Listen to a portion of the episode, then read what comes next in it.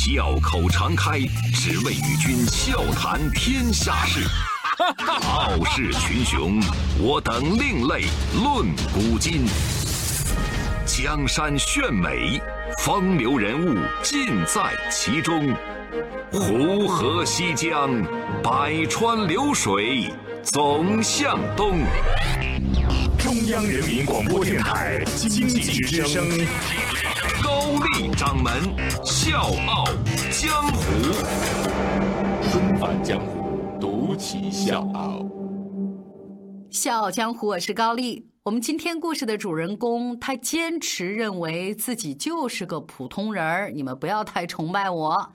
因为他说自己成绩一般，智商一般，上学的时候呢也没拿过什么奖学金，他是靠着不拿工资才找了一份科研工作。他的实验台呢紧挨着养小白鼠的那个笼子，一辈子只做了两三个课题，而且基本上没发表什么论文，更没有任何的行政职务，甚至连个教授都不是。啊，你看，就就这么一份普通的履历，那让咱们看起来也也过于普通了，对吧？那就还不如高掌门履历看着精彩呢。我的天哪，谁给了我这样的自信？但是我要告诉大家，就是这么一个他认为普通，我们也觉得普通的人，他得了诺贝尔奖，而且是得了两次诺贝尔奖。他的名字叫弗雷德里克·桑格。纷返江湖，独起笑傲。高丽掌门笑傲江湖，敬请收听。桑格的数学不好，所以大学呢，他选了生物化学专业。一九三九年，二十一岁的桑格本科毕业，走到了人生的岔路口。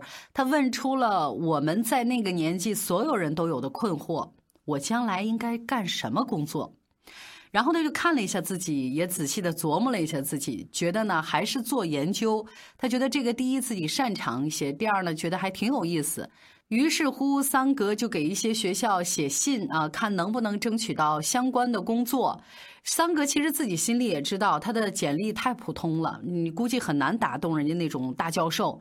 然后他就琢磨了一下，在求职信的后面加了一句话：“我不缺钱，可以不拿工资。”呃，故事讲到这儿，我需要括弧补充一点啊。桑格呢，家里特别有钱啊，就是他是个富二代。如果不做科研，那他只有一条出路了，别无选择，只能去继承万贯家产了。你说气人不？不出意料，教授们呢很欢迎这种自带工资的劳动力，然后就都给他递来了橄榄枝。最终呢，他选择了剑桥的一个实验室。就这样，桑格开始了他的研究生涯。桑格确实不是聪明人，最开始他能做的就是跟着研究员一块儿做实验。当时呢，桑格的实验室在地下室，终日不见阳光，而且呢，因为是跟别人合用的，所以他工作台就紧挨着养小白鼠的笼子。但是他除了觉得邻居们的那个味道不太好闻之外，他对自己的实验室是非常满意的。慢慢适应了科研之后，桑格也逐步的独立开展了工作。他的目标呢是给蛋白质测序。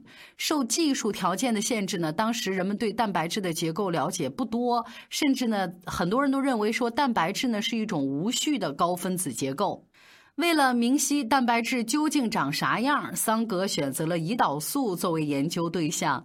这个选择是有两方面的考虑的。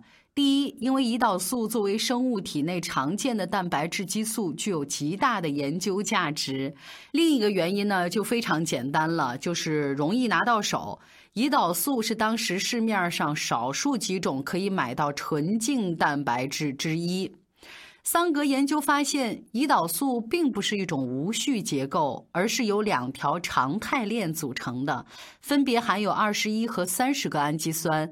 为了测定这些氨基酸的顺序，桑格自己发明了一种试剂，可以把这些常态链分解成只含有两到三个氨基酸的短肽链，之后再通过电泳一系列的方法确定每个短肽链的头和尾的次序。这还没完啊，桑格还要把测序好之后的短肽链重新的拼凑回原来的长链，以最终确定整个胰岛素的氨基酸序列。就这个工作吧，我现在说起来就是只言片语，大家就听着了，觉得没那么复杂，挺简单的。但是实际操作当中有着巨大的工作量。就这么跟大家说吧，这个概念相当于什么呢？就是把完整的拼图给它拆碎了之后，蒙着眼睛再把它们恢复原状。就这么拆解、测试、拼合氨基酸，反反复复，很难谈得上。就是在这个过程当中，你有多大的成就感？这个看不到头的拼图游戏，即便是很天真的孩子，也不见得能坚持很久。可是这项工作，桑格一做就是十年。桑格说：“嗯，我很喜欢这项研究啊，不用跟别人攀比进度，只要做好分内的事情就可以了。”当然，结局是一个励志故事。桑格成功了，他推翻了原本蛋白质是无序高分子的推论，证明了蛋白质其实是氨基酸的特定序列。这项研究极大地推进了生命科学的发展，而且给桑格带来了意外的收获。他获得了一九五八年的诺贝尔化学奖，而那一年桑格只有四十岁。周一到周五，早间五点，下午四点。欢迎收听高丽掌门笑傲江湖，请在公众微信搜索“经济之声笑傲江湖”，记得点赞哦。如果要分析桑格取得这项成功的原因，我们基本可以用什么“大力出奇迹”这样的词来形容，就像诺奖委员会对他的评价那样。有些时候，重要的科学发现是突然出现的。如果时机恰当，而前期研究也足够成熟的话，但是桑格的发现却不属于这一种。测定蛋白质的结构是多年努力和辛勤工作的结果。一般来说，科学家的一生从辛苦努力开始到荣获诺奖结束，起承转合就已经是很圆满了。尤其是桑格这种他算不上什么天才的人物，能取得这样的好成绩，真的是上天待他不薄了。给蛋白质测序后的漫长的十年，桑格在科研上几乎是毫无建树，他没有发表过任何一篇文章，而且成果呢几乎是空白的。这个时候呢，外界就又有一些声音了，大家坚信了他们之前的猜测：桑格那小子他就是运气好啊，他并没有什么真正的本领。咱对那诺贝尔奖得主呢，也没必要有那么多的奢求，对吧？可是这边桑格对外界的这些质疑满不在乎，他还是老样子，默默地做着自己的实验。即便是家里的抽屉已经躺着一枚金色的奖章了，他现在研究的目标是 DNA，书写着人类生命终极密码的 DNA。DNA，我们都知道它的全称是脱氧核糖核酸，它书写着人类生命的终极密码。二十世纪中叶，随着表征技术的发展，人们开始一点一点的揭开 DNA 的神秘面纱。在这个浪潮里面，最著名的无疑就是克里克和沃森，他们就真的是有如神助一样，证明了 DNA 的双螺旋结构。在这个基础上，人们想更进一步的确定 DNA 的组成。当时的学界呢，已经探明了，说 DNA 呢是由四种核苷酸排列组合而成。如果能解析这些核苷酸的顺序，势必就能更深入的解读人类这一本天书了。那桑格那个时候要做的工作，就是想给 DNA 测序。这项任务呢，要比之前给蛋白质测序难太多了。主要是因为在序列的数量上，一条 DNA 上的核氨酸数量要比胰岛素当中氨基酸数量多几个量级。面对如此艰巨的挑战，桑格的应对策略只有一个，那就是埋头实验，什么都不想。按照他自己的话说，科学家主要有三个能力：思考、交流和行动。我呢比较擅长最后一个，思考呢也还行，就是不太会交流。为了这个课题，他推掉了几乎所有的行政职务，包括研究所的主席、课题组的负责人，或者是项目的评审专家等等。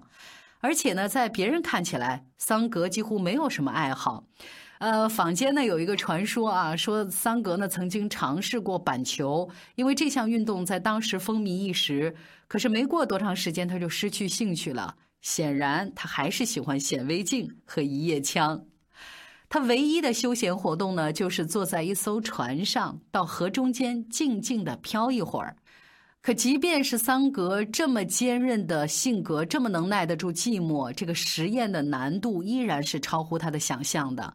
那个时期，桑格的实验记录本上出现最多的一句话就是：“这个方案就是浪费时间，得从头再来。”你去看他这个笔记，就那个阶段整个的辛酸程度，就像一个为毕业挣扎的研究生一样。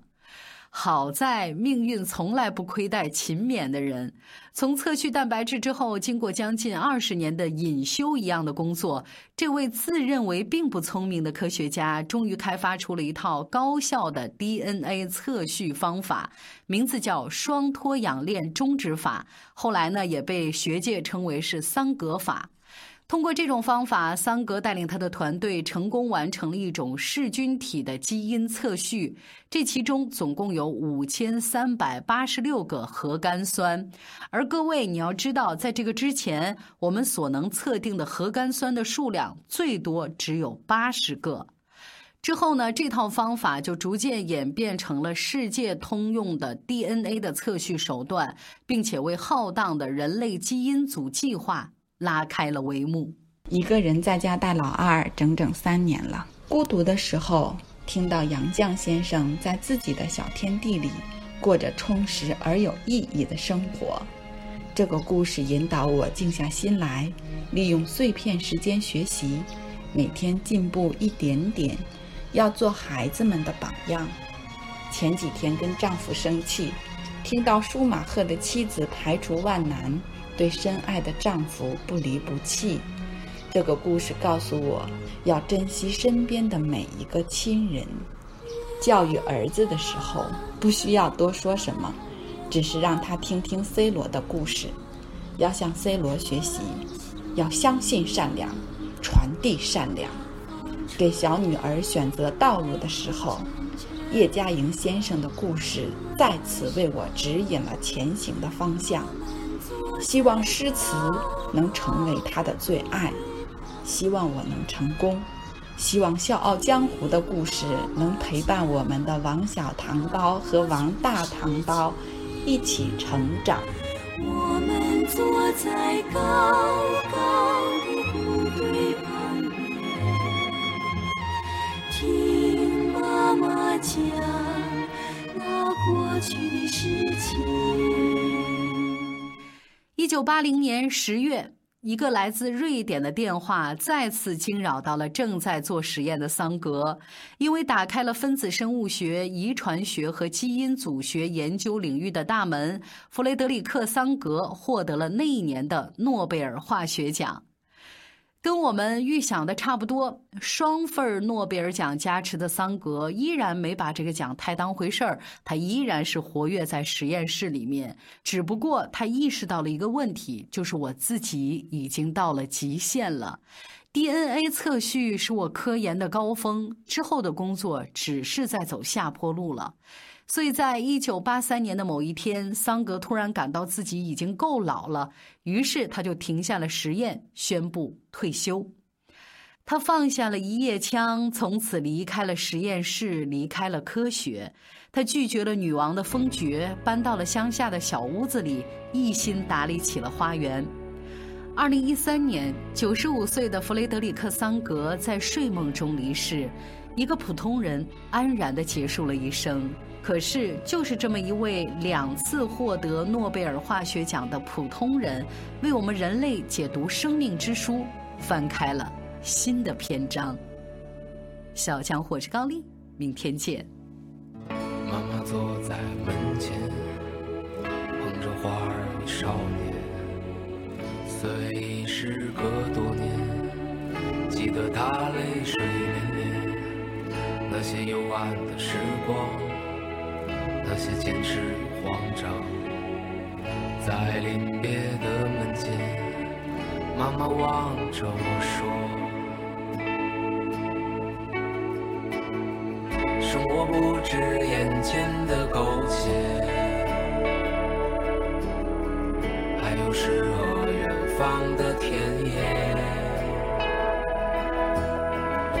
赤手空拳来到人世间，为找到那片海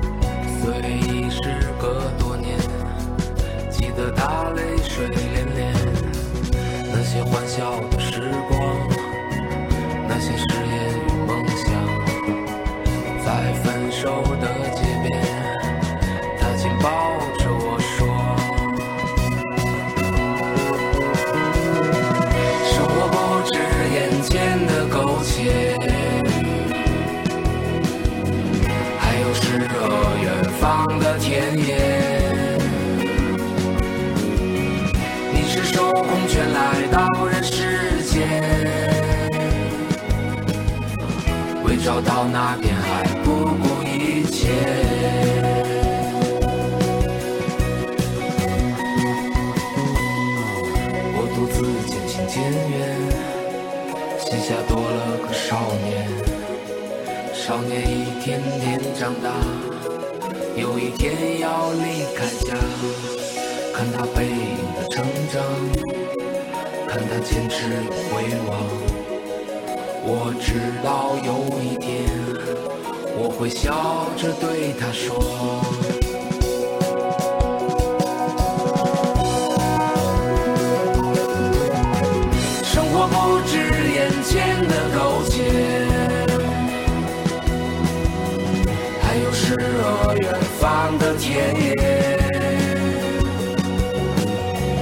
你赤手空拳来到人世间，为找到那片海不顾一切。生活不止眼前的苟且。还有诗和远方的田野。手空拳来到人世间，为找到那片海